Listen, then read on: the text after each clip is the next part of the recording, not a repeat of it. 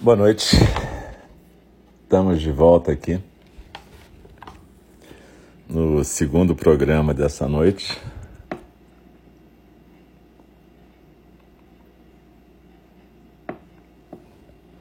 E a gente então está nessa quarta-feira, 3 de março de 2021, e a gente está dando início agora a esse programa que é a Fala do Dharma.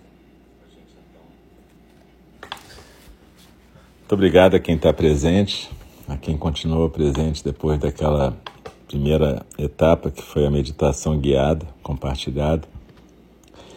E a gente está na fala do Dharma a gente estuda um sutra, né? Pode ser um, um texto antigo budista, pode ser um texto moderno. Atualmente a gente está vendo o De Pé na Beira do Abismo da John Halifax Roshi, nossa professora lá do pai. E Inclusive, vai ter um treinamento chamado Grace, que é um treinamento para cultivar a compaixão, que a gente vai estar até falando, acho que talvez na última sessão que for gravada sobre esse texto aqui. Mas, enfim, ela vai estar dando esse treinamento de 19 a 21 de março. É disponível na internet. Lá no site do Pai vocês encontram um lugar para inscrever. Em geral, nesses treinamentos mais longos, assim, eles têm até tradução simultânea para espanhol e português. Dá uma olhada lá. Não é necessário pagar, mas eles pedem uma doação para poder continuar a fazer naturalmente. Então, quem puder fazer, quem tiver condição, dá uma olhada. E não se assuste por ser em inglês, porque, como eu disse, frequentemente eles têm tradução simultânea para o espanhol e para o português. Chama Treinamento de Compaixão. Grace, escreve G-R-A-C-E maiúsculo. E que tem tudo a ver com isso que a gente vai estar, tá, que a gente tem lido nas últimas semanas sobre compaixão. Aliás, tem tudo a ver com esse livro inteiro. E eu lembro também que a fala do Dharma é uma prática de zazen, né? Então a gente faz na postura da meditação e a gente procura não ficar como numa aula, é, conversando mentalmente com o instrutor, mas a gente deixa as palavras dançarem na nossa mente como a respiração. E é, o instrutor também faz a mesma coisa, na verdade. É uma prática para todos nós. Quando a gente está lendo o sutra, a gente deixa ele fluir e depois também, quando a gente comenta o sutra, esse comentário idealmente deve fluir através de nós não ser uma aula sobre o Dharma. Então procurem ficar na postura, prestar atenção na respiração, como a gente faz normalmente no Zazen. E aqui a gente. Eu lembro que no começo a gente recita o verso da abertura do Dharma, que é um verso para estabelecer uma intenção de prática. E no final a gente recita os quatro votos dos Bodhisattvas, que na nossa tradição, que faz parte da tradição Mahayana, são versos para estabelecer uma intenção de prática na nossa vida cotidiana, em cada momento da nossa vida. E no final, depois, esses dois versos a gente recita juntos, né? Cada um no seu cantinho aí, mas juntos nesse espaço virtual.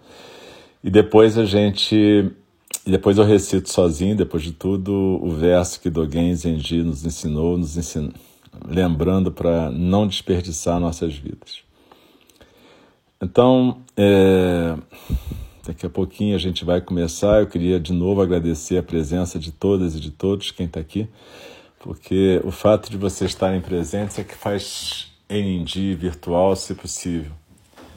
E Agradeço a quem doa dinheiro, mas também agradeço a quem doa presença e prática.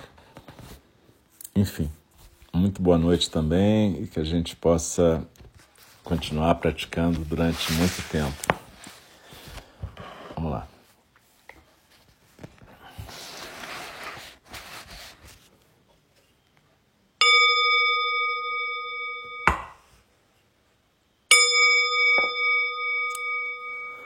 O Dharma, incomparavelmente profundo e precioso, é raramente encontrado, mesmo em milhões e milhões de eras. A nós é dado vê-lo, ouvi-lo, recebê-lo e guardá-lo.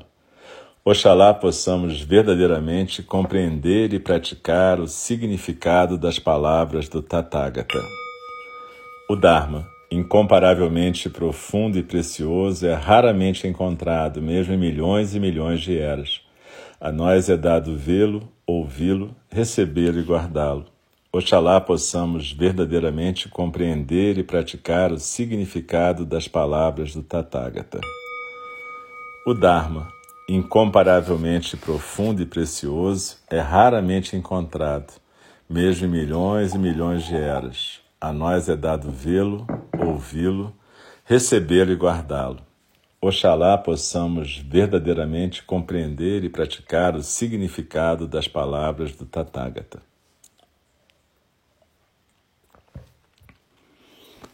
Então, continuamos a leitura do De Pé na Beira do Abismo, da John Halifax Lushi, no último capítulo, capítulo sobre compaixão. O subcapítulo tem o título de A Aritmética da Compaixão. Um outro fator que pode desafiar a compaixão é a sobrecarga. Quando a gente escuta sobre problemas de grande escala, como a crise global dos refugiados, as extinções de espécies, as alterações climáticas, nossos cérebros podem quase que desligar protetivamente num tipo de embotamento psíquico. Não é que a gente não tenha preocupação com esses assuntos, é que o, o problema é tão grande que nem conseguimos concebê-lo direito. Então a gente acaba deixando essas coisas de lado e não age.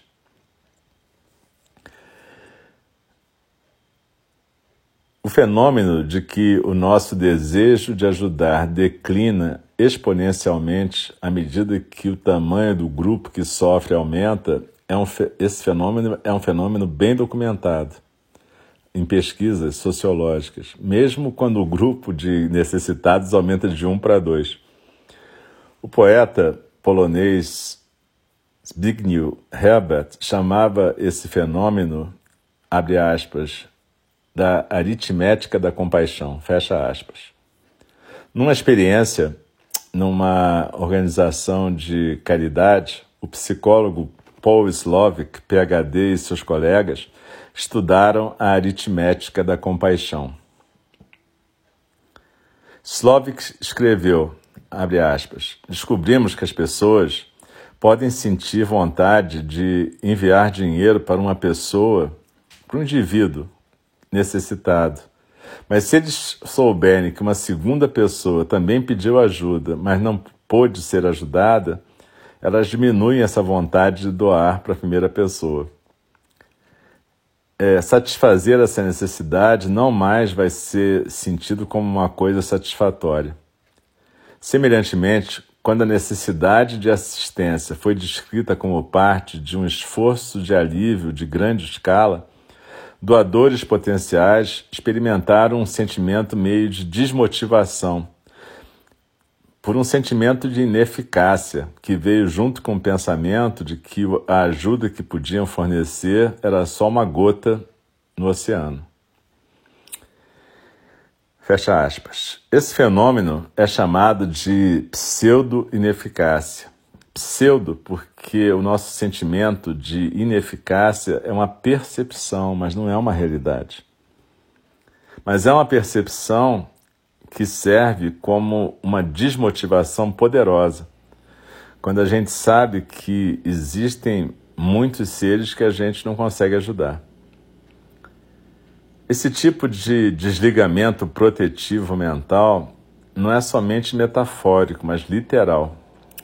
Os neurocientistas descobriram que o, o córtex do giro cingulado anterior, que eles acreditam controlar nossa atenção aos estímulos que fazem surgir emoções, se torna rapidamente habituado, no sentido neurológico, a estímulos perturbadores e para de responder. Isso pode ser um tipo de mecanismos de defesa de que a gente não fique sobrecarregado demais por inputs negativos. Eu tenho pouca dúvida de que o nosso acesso constante a mais notícias nos dias de hoje, através da mídia social e dos sites de notícias online em tempo real, contribui para um embotamento psicológico, para a apatia moral e para um déficit de compaixão. Quando o terremoto de 2015 aconteceu em Gorka, no Nepal, eu achei difícil para minha mente conseguir abarcar a enormidade do desastre. À medida que o número de mortos subia, os números foram me chocando. Não é que eu não me preocupasse, eu me preocupava, mas eu não conseguia alcançar a realidade humana.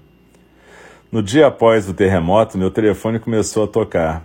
Amigos íntimos no Nepal estavam tentando conseguir suprimentos alimentares e tendas para as áreas, para levar para as áreas mais atingidas e precisavam de ajuda. Imediatamente eu apoiei seus esforços, mesmo que eu ainda não pudesse conseguir atingir a dimensão da magnitude da tragédia.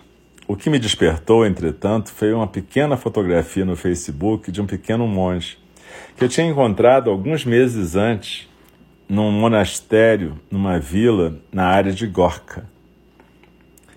A criança parecia amedrontada e desanimada. As trilhas para a região foram destruídas. As crianças do mosteiro não tinham nem comida e nem abrigo. Sabendo disso, eu senti que eu tinha que ajudar aquela criança. Era uma coisa pessoal, de uma pessoa para outra. Rapidamente fomos capazes de dar apoio à minha boa amiga Passang Lhamo Sherpa Akita, para que ela pudesse contratar um helicóptero e voasse para as montanhas é, é, destroçadas pelo terremoto, a fim de evacuar 13 pequenos garotos fora dessa região, para fora dessa região e realocá-los em Katmandu. Quando eu li a história sobre o resgate deles no New York Times, eu senti um enorme alívio. a face de uma criança e eu então não pude me virar para não ver a realidade que todos estavam sofrendo. Foi aquela face, aquela única face que me mobilizou.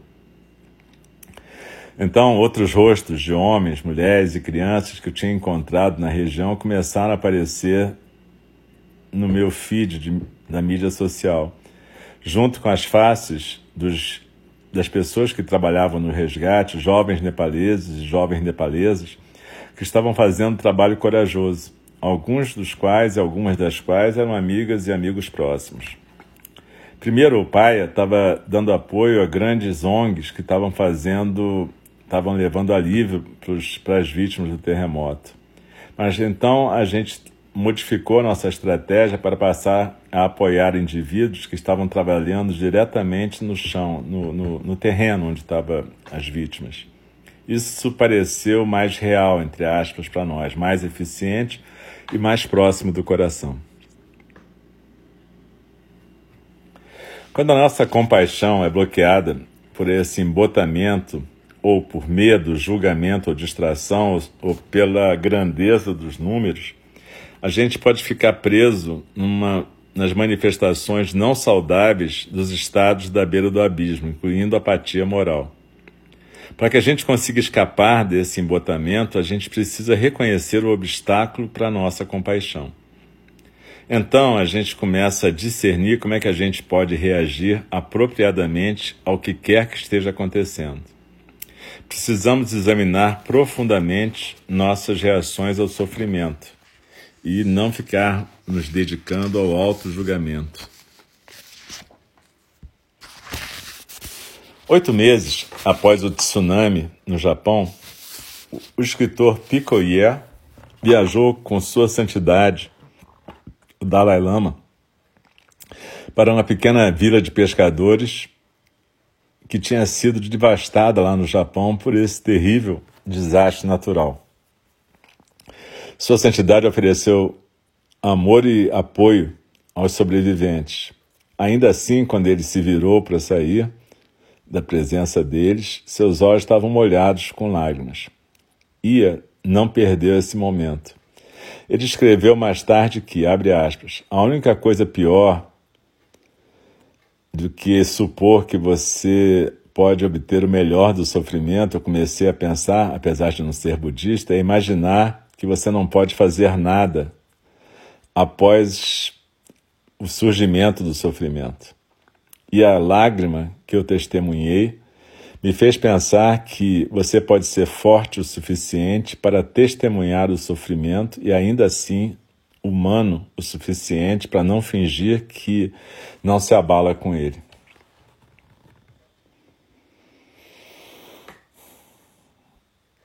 É humano o suficiente para não fingir ser o dono do sofrimento. Como a maioria de nós, eu já fui arrasada pelo sofrimento meu próprio dos outros. E, como resultado, entrava e saía dos estados de compaixão. Ao longo do caminho, eu aprendi alguma coisa sobre a compaixão e comecei a descobrir o que é compaixão e o que não é compaixão. Eu vi que, quando eu era capturada por um tipo de transtorno moral ou empático, ao reagir ao sofrimento da outra pessoa, eu fiz coisas que estavam mais dirigidas para aliviar meu desconforto do que o sofrimento da outra pessoa. Algumas vezes, esse meu, entre aspas, super cuidado, na verdade, inibia a experiência daquela pessoa. Enquanto eu escorregava pela borda do altruísmo, e caía no altruísmo patológico. Ou então eu reagia com um espetáculo de cuidado a fim de cuidar mais de mim mesma e não tanto da pessoa que eu estava lá para servir. Em outros momentos, devido à minha distração, embotamento ou negação, todos eles formas de apatia, eu não percebi o fato de que um estudante, meu um aluno ou um colega estava sofrendo. Frequentemente, nesses momentos, eu estava me sentindo cansada, pressionada, sem chão, ou estressada a partir de trabalhos, viagens, e não conseguia acessar os recursos emocionais para avaliar corretamente a situação e reagir com compaixão. Ou então eu caía na futilidade, porque eu achava que eu não tinha nada para oferecer e não tinha os meios de encarar o sofrimento de mais uma pessoa. Talvez eu simplesmente evitasse a pessoa vulnerável ou fizesse de conta que eu não estava vendo o sofrimento no total. No calor das circunstâncias, o meu sentido de responsabilidade moral se reassegurava, reaparecia e me colocava de novo no trio daquilo que realmente poderia servir. Ou então, às vezes, eu me encontrava presa num tipo de indignação moral sobre o tratamento que um paciente ou prisioneiro recebia. Idealmente, esse momento de raiva iria me alertar para uma situação injusta. Mas habitualmente o que eu via é que ficar presa nessa indignação moral não era saudável e eu cairia, e então eu, eu entrava numa exploração do que poderia ter contribuído para esse sofrimento, e então tentava trabalhar para trazer alívio para a pessoa ou para a situação. Quando eu era capturada nesses espaços entre várias situações de cuidado amoroso, algumas vezes eu consegui olhar para aquilo que realmente estava faltando. É um tanto quanto bizarro, mas a compaixão se tornava mais visível pela sua ausência. Esses momentos também me demonstraram que a compaixão não é uma coisa única, mas é um como se fosse um concerto musical, aquela coisa assim, um concerto de processos entremeados que emergem da relação entre o corpo e a mente. A compaixão também influenciada pelos contextos ambientais, sociais, culturais e relacionais nos quais estamos embebidos. Essas quedas pelo, pela borda do abismo para o pântano da minha própria confusão me ajudaram a conhecer a compaixão mais intimamente. Me mostraram que, através da compaixão, podemos nos levantar para fora do pântano do altruísmo patológico, do transtorno empático, do sofrimento moral, do desrespeito e do burnout.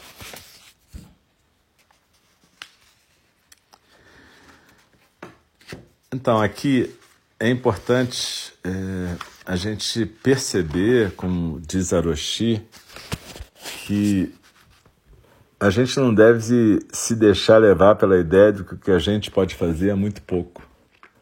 Ao contrário, o que a gente pode fazer é bastante. Quando a gente começa cuidando da gente, por exemplo, já é uma coisa maravilhosa. Todos nós sabemos como é difícil a gente cuidar da gente mesmo. Quando a gente entra nessa vibe do altruísmo patológico, frequentemente a gente começa a se dedicar totalmente aos outros, como se fosse o nosso dever, a nossa tarefa, até que você chega no ponto do burnout, como ela diz aqui, e isso não adianta nada para ninguém. Então, esse cuidado com a gente é a primeira compaixão que a gente tem que ter. Mas tem uma outra coisa que ela fala aqui. Muitas vezes a gente está tão sobrecarregado que a gente deixa de perceber nas pessoas mais próximas a necessidade do apoio, da compaixão. E aqui, de novo, eu falo que a compaixão começa em casa, com as pessoas mais próximas da gente, as pessoas que trabalham com a gente, as pessoas que servem a gente ou que a gente serve, as pessoas que são nossos parentes, filhos, pais, mulheres, parceiros, todo mundo. Na verdade, essas são as pessoas mais difíceis da gente ter compaixão, porque a gente já está engatilhado em um monte de hábitos mentais perniciosos nessas relações. E o que nossa prática nos ensina é que é nessas relações que a gente tem que começar a curar o mundo. Não adianta você querer salvar as árvores da floresta e tratar mal seu filho, sua mulher, seu marido, seu homem, seu... enfim, isso não, isso não vai adiantar nada, percebe? Eu estava vendo alguns estudos sobre como pessoas ativistas, políticos, frequentemente maltratam seus parceiros amorosos, sexuais. Porque é como se todo mundo tivesse que reconhecer que essa pessoa é tão maravilhosa por tudo que ela faz que ela tem que ser servida em casa como um herói, uma heroína. Então, é, é, essa tendência é uma tendência que a gente tem que combater na gente. A gente tem que, para poder deixar a compaixão agir, deixar o Dharma da compaixão aparecer através de nós, a gente tem que se retirar desse lugar de herói ou de heroína, né? E para isso é importante o que a John ensinou esse livro inteiro, né? Como evitar esses abismos do altruísmo patológico, da indignação moral, da autojustificação, da, da falta de empatia. Enfim, todas essas armadilhas que estão no nosso caminho de praticantes espirituais que se pretendem engajados na melhora da situação social que a gente vive. Então, e outra coisa importante que esse exemplo que ela dá é a gente não imaginar que a gente é imune ao sofrimento porque a gente é praticante, porque a gente medita, porque a gente é terapeuta, porque, enfim. Eu me lembro que algumas coisas, só para exemplificar essa situação, a, minha mãe faleceu em 2012, né? E eu me lembro que quando ela faleceu, eu fiquei um tanto quanto arrependido de certas condutas minhas, porque eu levei muito tempo para perceber que ela estava num quadro demencial. E aí, é, a explicação mais comum que se dá é do tipo assim: ah, você entra em negação porque é a sua mãe, você não consegue ver que ela está fazendo um quadro demencial porque você não quer acreditar nisso. Sim, isso existe, mas eu acho que a explicação melhor de todas é que eu não tinha muito olho para ela. Na verdade, eu já era tão ocupado com tudo que eu fazia que eu acho que eu esperava que quando eu fosse visitar minha mãe ela estivesse bem. Eu não queria mais uma pessoa para me preocupar no fundo. E ela sempre foi uma mulher muito forte, então, na verdade, quando ela começou a dar defeito, eu acho que foi complicado. E também eu me lembro sempre de um comentário que as minhas filhas faziam quando eram pequenas, é, elas diziam assim: Poxa, pai, é mais fácil você. A gente vai querer ser seu paciente, porque é mais fácil seus pacientes falarem com você do que a gente. Isso não é uma experiência só minha, de muitos médicos e médicas, né? Mas, de qualquer maneira, isso indica que a gente tem uma dificuldade de poder é, é, dosar essa coisa direito, né? E também a gente tem essa expectativa de que já que a gente é médico, médica, trabalha no SUS, é maravilhoso, a gente quer que todo mundo em casa sirva a gente. Ou que pelo menos não dê problema, né? E realmente é impossível, né? É, graças a Deus eu fui aprendendo alguma coisa ao longo desses anos, né? E esse é um, essa é uma questão muito séria, né? Quer dizer, da gente poder prestar atenção nas pessoas que estão próximas a nós e como elas precisam de cuidado. Uma outra questão também importante é prestar atenção na gente mesmo, como a gente precisa de cuidado. Eu me lembro que em 2019, um tanto, assim, talvez uns seis meses antes dessa eclosão da pandemia oficialmente, eu estava num momento um tanto quanto depressivo, ansioso, e eu comecei a ficar zangado comigo, que eu pensei, nossa senhora, eu já medito há 30 anos, eu já fiz, talvez, somando todas as análises que eu já tinha feito, eu já fiz análises 20 anos, e como é que eu estou com depressão e ansiedade nesse nível? Porque era um nível incômodo, não era simplesmente uma pequena depressão, uma pequena ansiedade. E aí eu me lembro que resolvi procurar um analista e procurei uma pessoa que está me ajudando até hoje bastante. E procurei um colega psiquiatra também, até para ver se eu precisava tomar medicação, né? Porque nessa altura eu comecei a ficar suspeitando disso. E ele falou: não, acho que basta você fazer terapia vai dar tudo certo. E, deu, e quando começou a pandemia, graças a Deus que eu estava com um analista também, foi maravilhoso. Então, o fato de eu ter professores como a John e outros professores, o fato de eu aprender com quem aprende comigo, o fato de eu aprender com meus pacientes, tudo isso me ajuda, isso me dá recursos, entendeu? E, na verdade, a gente tem que ter sempre essa, esse olhar para a gente mesmo. Então, não é só uma questão de olhar para quem está próximo e perceber quando é que a gente precisa exercer a nossa compaixão com os nossos mais próximos, mas também é uma questão de a gente olhar para a gente quando a gente está precisando dessa compaixão. Então é importante nessa semana que a gente tem aí pela frente a gente começar a observar os nossos comportamentos, né? Como é que a gente pode molhar as sementes dármicas dentro da gente? Se você não estava na, na meditação no primeiro programa, depois você escuta aí no SoundCloud, em qualquer lugar. Porque a ideia é essa: como é que a gente pode molhar as sementes dármicas da compaixão e, e sempre conseguir estar no mundo no nosso melhor, né? não no nosso pior? Vai acontecer estar no pior, mas a gente pode se esforçar para botar o melhor da gente para funcionar, né, galera? Pior, normalmente, a gente não tem que treinar muito. Mas, enfim. Então é isso. Muito obrigado. Eu vou recitar, nós vamos recitar juntos os três votos do Bodhis, dos Bodhisattvas e muito obrigado pela presença aqui.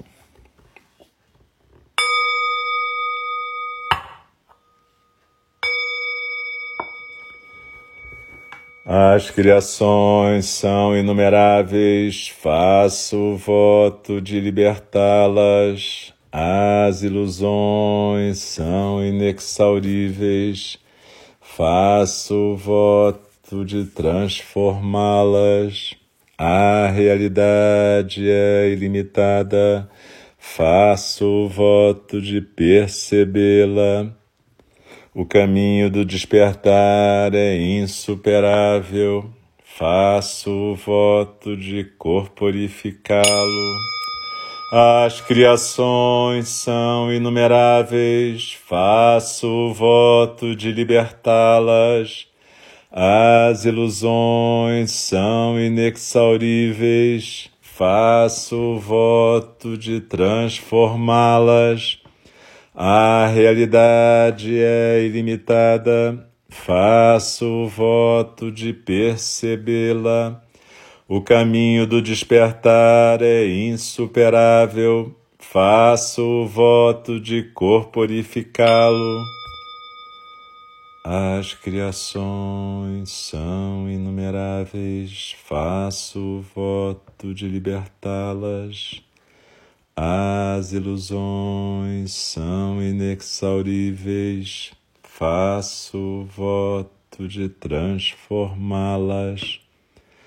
A realidade é ilimitada, faço voto de percebê-la. O caminho do despertar é insuperável. Faço voto de corporificá-lo. Deixe-me respeitosamente lembrá-los. A questão de vida e morte é de importância suprema. O tempo passa e a oportunidade é perdida. Vamos despertar, despertar, preste atenção.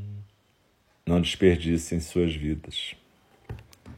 Com isso, eu faço uma reverência para todos e todas, com mãos em frente ao rosto, faço uma reverência. Agradeço novamente a presença de todas e de todos, e de novo, se não fosse por vocês aqui, a gente não estaria aqui também, na verdade, né? E galera, é, amanhã às oito da manhã tem prática com nosso irmão Diego, Alegria do Dharma, às oito da noite também, sexta-feira, oito da manhã, sexta-feira, oito da noite, e sábado às nove da manhã a gente também tem prática mais voltada para iniciantes. Enfim, galera, muito obrigado, uma boa noite, descansem, fiquem, se cuidem, não se arrisquem, porque a situação está séria. Falou? Um beijo, abraço, até a próxima.